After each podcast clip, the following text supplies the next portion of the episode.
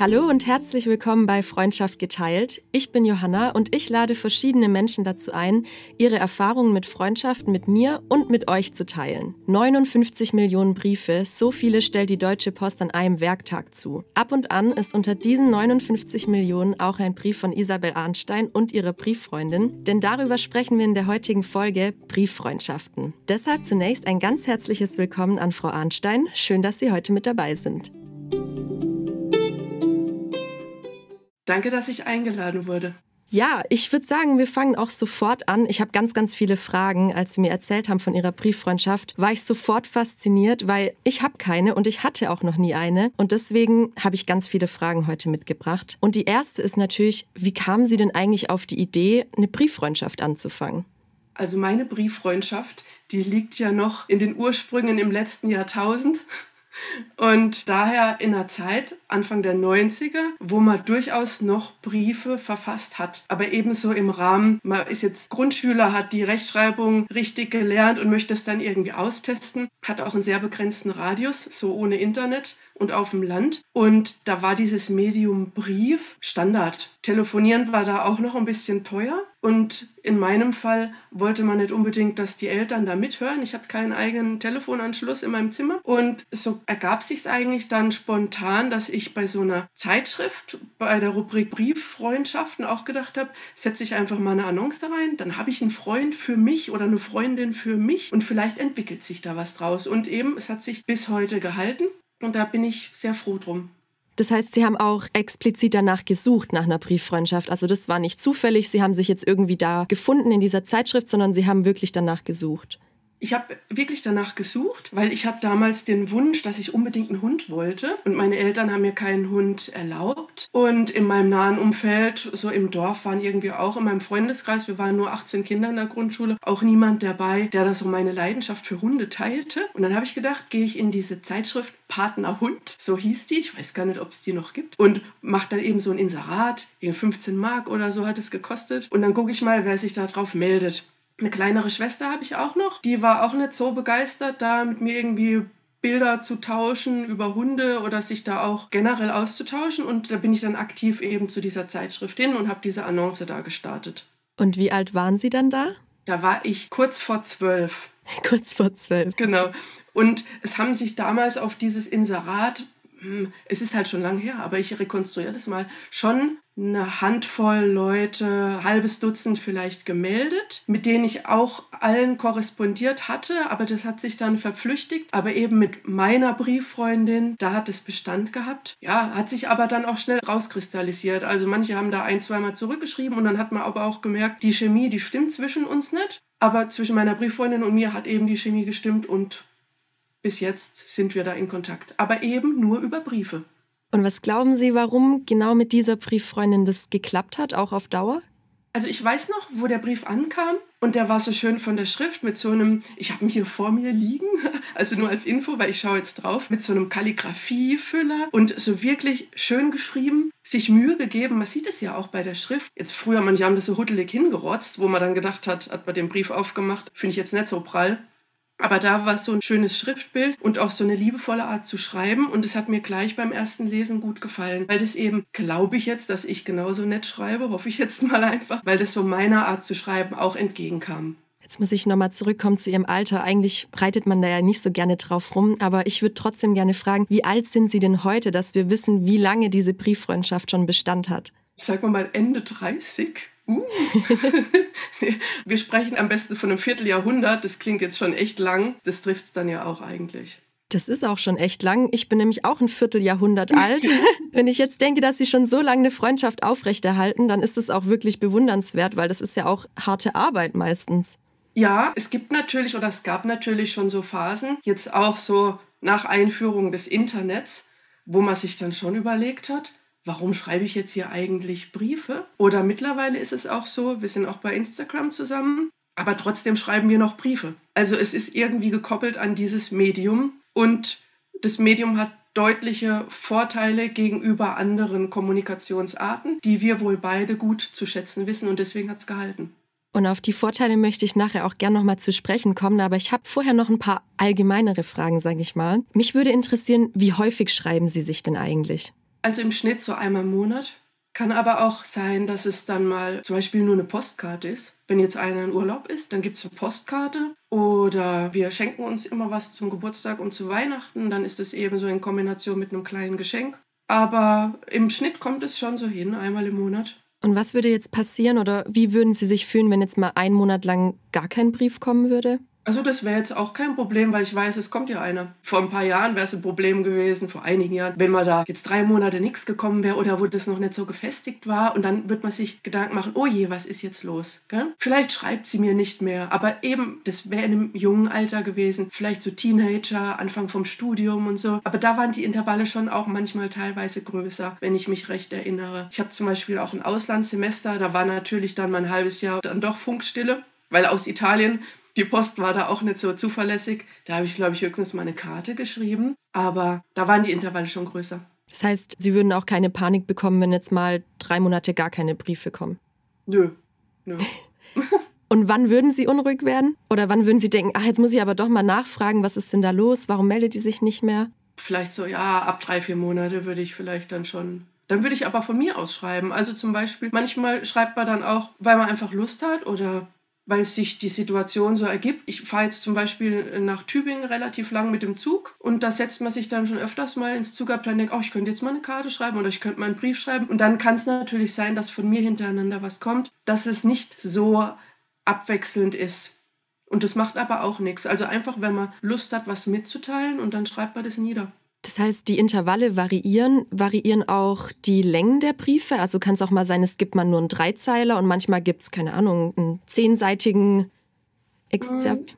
Nee, es sind immer mehrere Seiten, Vorder- und Rückseite beschrieben. Aber da merke ich auch, im Studium hatte ich zum Beispiel viel mit Hand geschrieben, aber jetzt, ich bin Lehrer und äh, Mitarbeiter an der Universität, da schreibt man irgendwie nicht so viel per Hand. Da schreibt man es doch gleich in den Laptop rein. Und ich merke, also ich hätte jetzt Probleme, vier, fünf Seiten am Stück zu schreiben. Das setze ich dann doch öfters mal ab, schleudere meine Hände aus, dass die Finger dann wieder funktionieren und schreibe dann dann weiter. Also ich schreibe nicht mehr an einem Zug durch, sondern mache öfters Pausen. Aber es ist Ihnen trotzdem wichtig, dass Sie immer von Hand schreiben oder gab es auch schon mal einen Brief, den Sie am Laptop geschrieben haben? Ähm, nein. Also vielleicht, wenn man mal die Finger gebrochen hat. Nee, also Scherz. Wir haben immer von Hand geschrieben. Ich finde auch, das ist irgendwie was sehr, sehr Schönes, weil ab und zu bekomme ich auch von meiner Oma oder von meiner Tante mal einen handgeschriebenen Brief und ich freue mich jedes Mal sehr darüber, auch wenn er von Hand geschrieben ist, weil ich denke, da hat sich jemand wirklich Mühe gemacht und Zeit investiert, um mir da von seinem Tag und von seinen ja, letzten Tagen zu erzählen und das finde ich immer sehr, sehr schön. Ja, auf jeden Fall. Und man hat ja auch immer dieses Problem, wäre jetzt zu viel gesagt, aber wenn man Blatt ohne Zeilen nimmt, was man als erwachsener Mensch ja eigentlich macht, dass man dann halt gerade bleibt oder dass es trotzdem ein angenehmes Schriftbild ist, dass man sich nicht so oft verschreibt und solche Sachen. Also es zwingt einen schon zu einer anderen Schriftkultur des Medium Papier, in der Tat. Und als Sie vorhin gesagt haben, dass Ihre Brieffreundin damals so schön geschrieben hat und Kalligrafie genutzt hat, habe ich mich dann auch gefragt, machen Sie das auch? Also ist Ihnen auch wichtig, wie der Brief dann aussieht, dass er schön aussieht? Ja, auf jeden Fall. Und mir ist auch, und ihr auch, ähm, die Papierart wichtig. Also ich würde jetzt nicht, weil ich jetzt hier auf dem Schreibtisch gerade so einen Werbeblock äh, liegen sehe, ich würde jetzt hier nicht auf so einen Werbeblock schreiben. Ich achte auch schon immer drauf, dass ich, wenn es irgendwo in der Papeterie schönes Papier gibt, dass ich auch schönes Papier kaufe. Dass die Grammzahl stimmt, und dass der Umschlag jetzt auch kein Standardumschlag ist, das ist uns beiden schon sehr wichtig. Ah, das finde ich sehr schön, um nochmal auf meine Oma zurückzukommen. Die hat nämlich auch manchmal dann mir einen Brief geschickt. Habe ich dann gesehen, das war so ein kleiner Zettel von der Apotheke, so ein Blöckchen.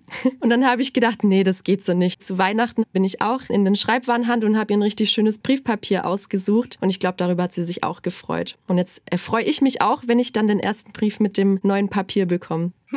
Was ich auch noch gerne wissen wollte, ist, haben Sie irgendwie ein Ablagesystem daheim? Weil ich kann mir vorstellen, in 25 Jahren, da sammeln sich einige Briefe an. Bewahren Sie die Briefe dann auch irgendwie besonders auf? Also nummerieren Sie die? Haben Sie da irgendwie ein System? Also wenn man mein Büro kennt, dann ist das mittlerweile schon für viele Sachen so zum Archivsammelsurium geworden. Ich habe auch für andere Dokumente mittlerweile Archivmappen, die Papiere vor dem Altersfraß bewahren. Das sind halt spezielle Mappen oder spezielle Ordner, wo dann halt mit Papier nichts passiert. Für meine Brieffreundin habe ich auch solche Ordner angelegt und lege die Briefe, wie sie halt dann kommen, einfach oben drauf.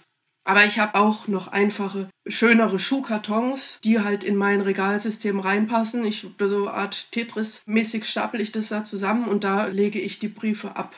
Aber jetzt, ich nummeriere die nicht durch oder es kann dann doch mal sein, dass vielleicht der ein oder andere Brief irgendwo verschütt gegangen ist durch Umstände, weil ich den einfach so auf meinen Schreibtisch gelegt habe. Aber im Regelfall lege ich die dann in die Boxen.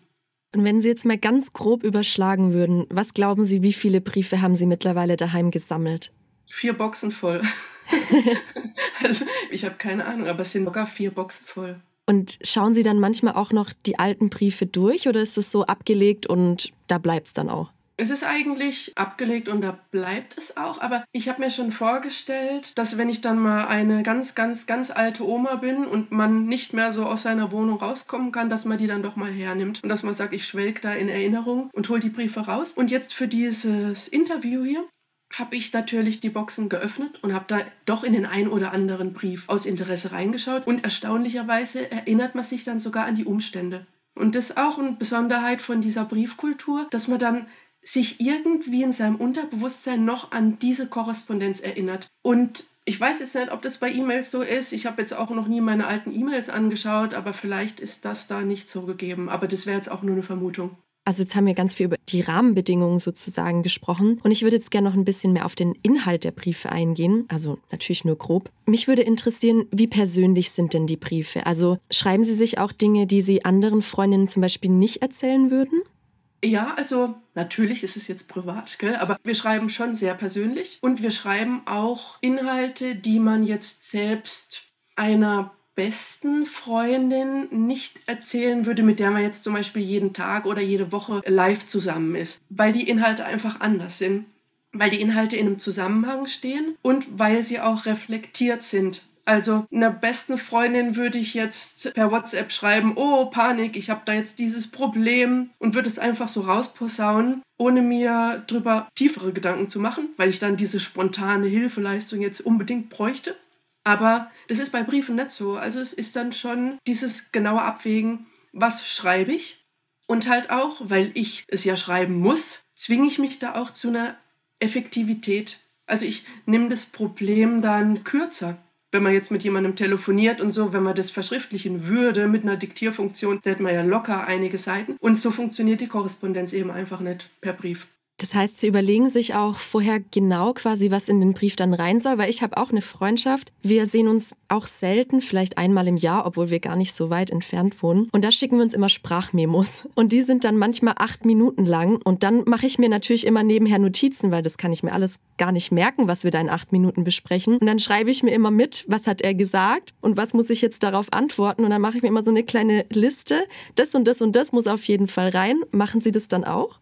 Also ich lege mir im Regelfall schon immer den Brief, der zuletzt gekommen ist, nebendran hin, lese ihn dann nochmal durch und antworte dann. Obwohl ich den Brief ja schon gelesen habe, wenn er in der Post war, setze ich mich an meinen Küchentisch, mache mir einen Kaffee dazu, zelebriere das auch wirklich, dass jetzt ein Brief gekommen ist, weil das für mich jetzt nicht was ist, was ich zwischen Tür und Angel lese. Eher nehme ich mir den Brief beiseite und spare das auf, bis ich wirklich Ruhe habe, bis ich aber auch allein bin. Wenn da jetzt hier Familientrubel im Haus ist, dann setze ich mich nicht hin und lese den Brief. Und wenn ich dann antworte, dann nehme ich den Brief nochmal, lege ihn meist nebendran und antworte dann auch so von oben nach unten durch.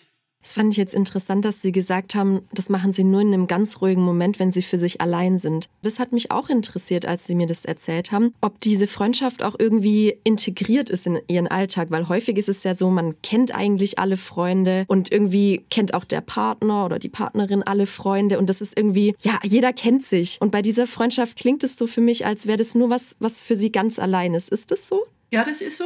Also es ist wirklich nur auf mich bezogen und tut sowohl auf ihrer Seite als auch auf meiner Seite die Familie schon also nicht ausblenden nicht, weil wir erzählen ja schon sehr viel über die Familie. Aber ich würde mich jetzt nicht explizit an ihre Familienmitglieder wenden, an ihren Partner oder so in der Art. Aber andersrum zum Beispiel, wenn bei mir ein Brief im Postkasten ist und eins meiner Kinder leert den Postkasten und dann wissen sie ganz genau, oh, deine Brieffreundin hat wieder geschrieben. Also da ist es dann schon dieses Familienmitglied oder dieser Brief ist dieses Familienmitglied, oh, die hat geschrieben. Und was hat die denn geschrieben? Wobei da natürlich die Zusammenhänge fehlen. Also wenn ich meinen Kindern sage, die hat das und das geschrieben, dann können die es ja nicht einsortieren. Ja, Sie haben ja auch vorhin gesagt, dass Sie sich sehr persönliche Dinge schreiben. Deswegen habe ich mich dann gefragt, wie viel wissen Sie voneinander? Also ist es so, man kennt sich in- und auswendig oder bleibt es manchmal doch ein bisschen oberflächlich? Und man kennt sich schon viel, aber man kennt sich halt natürlich nicht so im Alltag, dass man zum Beispiel jetzt weiß, bei Arbeitskollegen, da ist das vorgefallen oder da hat man zum Beispiel auch keine Bilder im Kopf. Also ich weiß, wo sie arbeitet, aber ich habe natürlich die Arbeitsstelle noch nie gesehen. Ich kann mir das Aufgabengebiet vorstellen oder ich kann mir auch die Räumlichkeiten von ihrer Wohnung vorstellen, von den Erzählungen, aber ich war da natürlich noch nie gewesen. Also ich war einmal bei ihr gewesen, vor vielen Jahren im Studium, wo sie noch woanders gewohnt hat, aber so dieses aktuelle, das hat man nur durch diese sprachliche Mitteilung, hat man da nur den Einblick. Das heißt, Sie haben sich einmal persönlich gesehen und seitdem nie wieder? Zweimal sogar. Einmal war ich bei ihr zu Gast über ein Wochenende oder irgendwie ein paar Tage, wo ich frei hatte.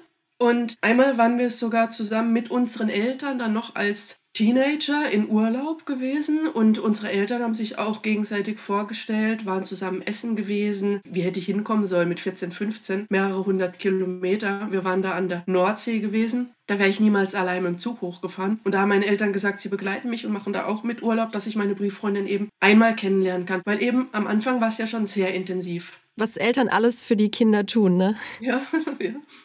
Aber Sie wissen, wie Ihre Brieffreundin aussieht, oder? Also schicken Sie sich auch ab und zu dann Bilder? Ja, wir schicken uns Bilder per Post.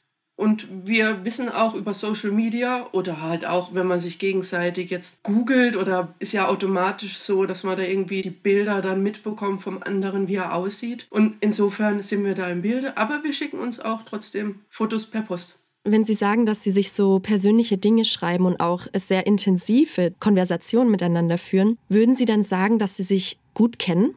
Würde ich schon sagen, ja. Auch so gut wie Ihre anderen Freunde, Ihre realen Freunde und Freundinnen?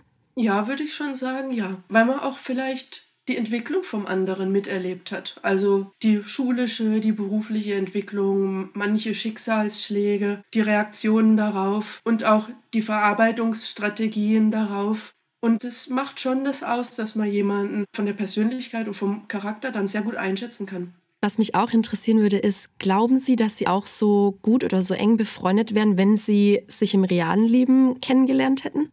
Das kann ich schwer beantworten, weil sie mir schon sehr sympathisch ist. Also es gibt ja Freundschaften, die sind dann an Arbeitsstelle oder sowas gekoppelt oder auch an die Lebensumstände. Es gibt ja auch Freundschaften, die überdauern, weil sie einfach Kindheitsfreundschaften sind mit anderen Intervallen. Ich glaube, dass wir uns im Realen auch gut verstehen würden und auch vielleicht dann ja so treffen würden auf einen Kaffee irgendwo oder auch manches vielleicht zusammen machen würden. Und vielleicht sogar früher noch mehr als heute, aber an so eine Verbindung glaube ich da schon. Fehlt Ihnen das dann auch manchmal so, dieses Kaffee trinken, diesen persönlichen Austausch? Mm, nee, weil ich es eigentlich nicht kenne. Wenn man es nicht kennt, dann vermisst man es nicht, weil man weiß, die Freundschaft hat so begonnen und daran ist er halt auch gekoppelt. Das klingt irgendwie ein bisschen so, als würden Sie auch verschiedene Freundschaften zu verschiedenen Zwecken führen. Also die Brieffreundschaft ist eben was ganz Intimes, wo wirklich nur Sie dann da sind und diese anderen Aktivitäten oder dieses Kaffee trinken, dieses gemeinsame Erinnerungen schaffen, das machen Sie dann mit anderen Freunden. Ist das so? Das Wort Zweck ist schwierig bei Freundschaften. Es ist so, dass Freundschaften ja beginnen aus einer Lebenssituation heraus und die wahren oder die tiefgründigen oder die, die man nicht missen möchte, die überdauern.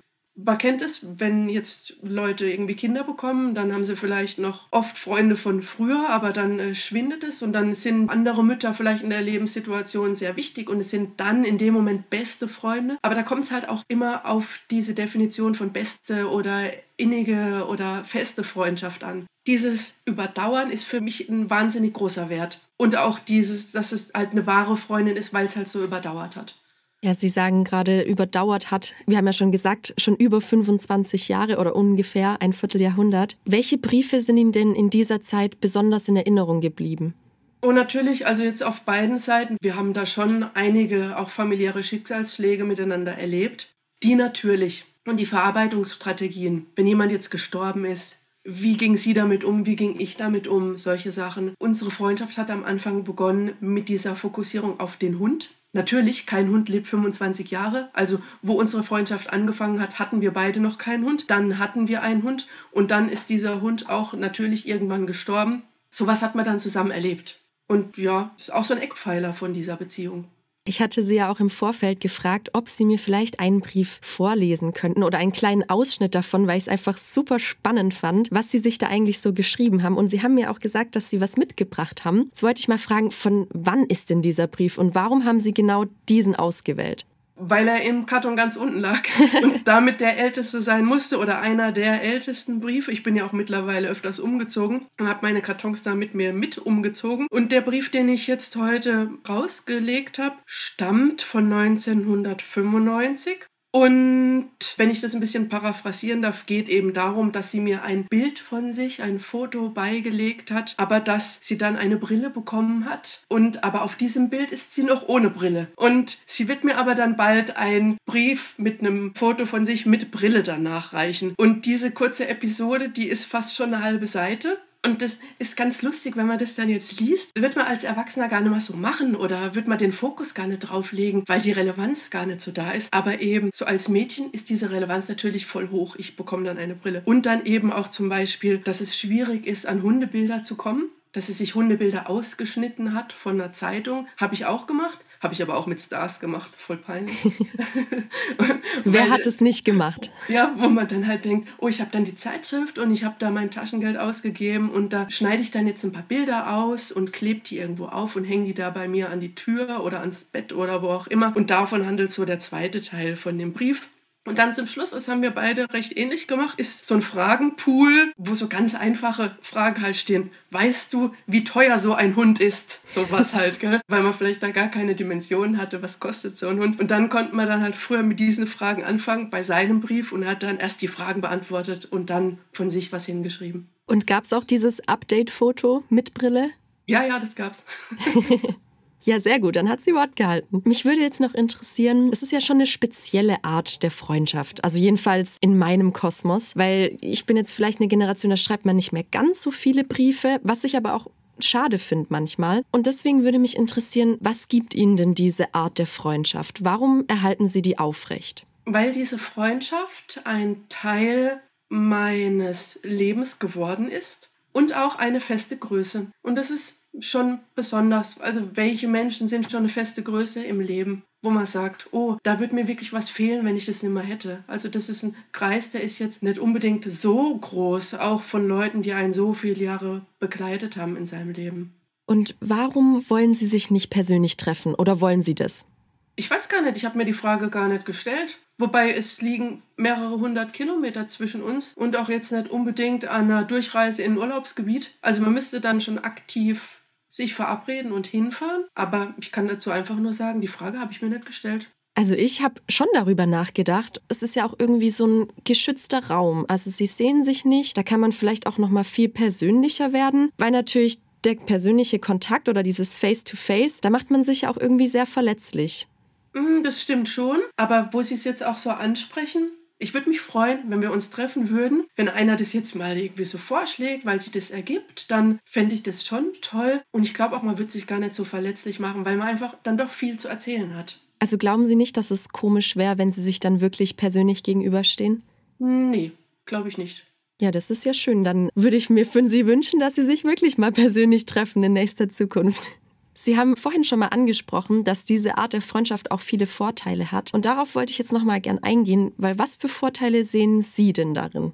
Ich sehe auch, und das passt vielleicht in die aktuelle Kultur, dieses zur Ruhe kommen im Brief schreiben und dieses Unabhängige. Ich merke das bei vielen WhatsApp-Nachrichten oder Anrufen oder E-Mails, über die ich mich natürlich alle freue, also wenn sie jetzt nicht mit Arbeit beladen sind, aber wo man dann auch antwortet und freut sich mitzuteilen und dass jemand an einen gedacht hat und so. Aber das ist beim Brief nicht an diese Schnelligkeit gekoppelt. Also, wenn ich jetzt bei einer E-Mail innerhalb von einem Tag nicht antworten würde, dann würden wahrscheinlich meine E-Mail-Korrespondenzpartner denken, oder oh, ist was passiert, da ist wirklich was passiert, warum antwortet die nicht? Und wer kennt es nicht, bei einer WhatsApp wird es noch viel früher eintreffen. Warum reagiert die über einen Tag nicht auf meine WhatsApp? Das ist mittlerweile vielleicht sogar zu einer Art No-Go geworden. Aber wenn ich den Brief schreibe, dann habe ich erstens Zeit. Ich kann auch das Setting bestimmen und man kommt dann wirklich zur Ruhe und hat dieses, auch so ein Trendwort, dieses Achtsamkeitsgefühl, was bewegt mich aktuell wirklich und nicht dieses spontane, was bewegt mich gerade jetzt, oh, ich bin überarbeitet und bin gestresst oder sowas, sondern auf diese Zeitspanne. Also was habe ich in diesem Monat auch an positiven Sachen erlebt und halt auch an negativen. Wobei man sagen muss, die negativen sind dann ja schon nach hinten gerückt. Also wenn man die Briefe anschaut und ganz ehrlich zu sich ist und dann denkt man, Mensch, die zeigen eigentlich davon, wie viel Schönes man erlebt oder wie viele gute Sachen auch im Leben passieren.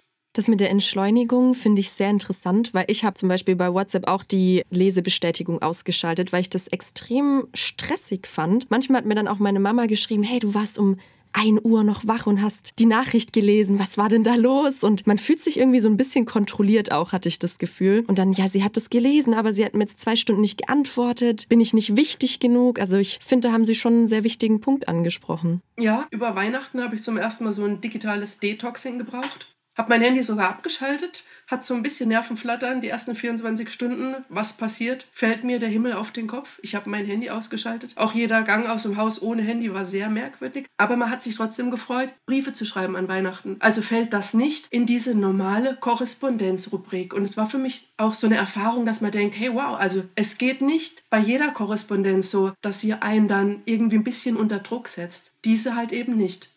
Was ich auch noch super spannend fand und was ich auch gerne noch fragen würde, ist, also normalerweise, oder ich kenne es von meinen Freundschaften, ab und zu hat man ja auch mal Meinungsverschiedenheiten. So, man sieht irgendwie Dinge anders, man hat sich irgendwas anders vorgestellt, vielleicht auch gerade die Kommunikation. Hatten Sie eigentlich auch schon mal Streit mit Ihrer Brieffreundin? Geht das überhaupt? Nein, es geht schwierig. Bei der einen oder anderen Sache hätte man vielleicht dann schon gedacht, warum macht die das nicht? Oder jetzt nehmen wir mal früher, wenn man da mit 15, 16 sich geschrieben hat, oh, ich habe eine 4 irgendwo da und ich bin irgendwie überhaupt nicht in Schwung, dass ich mich da vorbereite auf irgendwie eine Klassenarbeit. Das waren ja dann doch eher so Themen. Und dann denkt man jetzt, mein Gott, jetzt setze ich halt hin und arbeite da was. Aber auch wenn sie halt von ihrem Leben erzählt, dann ist es eher schon so, dass man sagt, okay, so ist es und jetzt nicht sagt, oh, das geht aber gar nicht, weil da sind eigentlich keine Sachen dabei, wo man so reagieren würde. Vielleicht bei ihr von meiner Seite aus, dass sie sagt, oh, was macht die sich für einen Stress bei den vielen Sachen. Aber wenn man so überlegt, hatten wir noch nie irgendwie eine Meinungsverschiedenheit. Ist es dann vielleicht auch ein Vorteil von einer Brieffreundschaft, dass Streiten einfach schwierig ist? Ich glaube, Streiten geht nicht über die Länge. Wenn man jetzt mal überlegt mit seinem Partner, man wird jetzt einen Streit anfangen und sagt, ich fange jetzt einen Streit an und in vier Wochen erwarte ich deine Antwort. Ich glaube, da ist jeder Streit verflogen. Das ja, wäre schon sehr mühsam, glaube ich. Ja. Sie haben vorhin schon mal angesprochen, was denn jetzt wahre Freundschaft ist oder wie viel die Freundschaft Ihnen wert ist. Und ich wollte Sie mal fragen, weil jeder hat ja da auch eine eigene Definition. Was bedeutet denn wahre Freundschaft für Sie? Wahre Freundschaft bedeutet füreinander da zu sein, dauerhaft da zu sein, den anderen aber auch so zu akzeptieren, wie er ist, nicht zu urteilen. Verlässlichkeit, das wären so die Eckpunkte.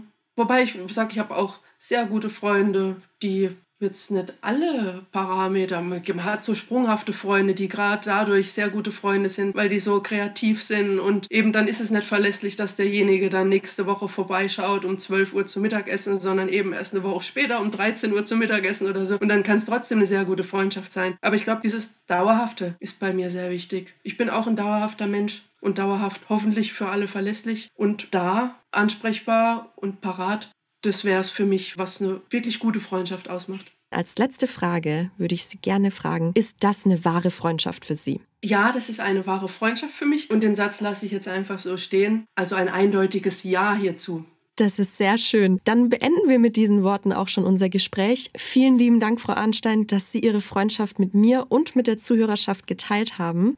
Danke fürs Gespräch, hat mich wirklich sehr gefreut, war eine neue Erfahrung für mich. Danke fürs Zuhören und hoffentlich bis zum nächsten Mal. Tschüss.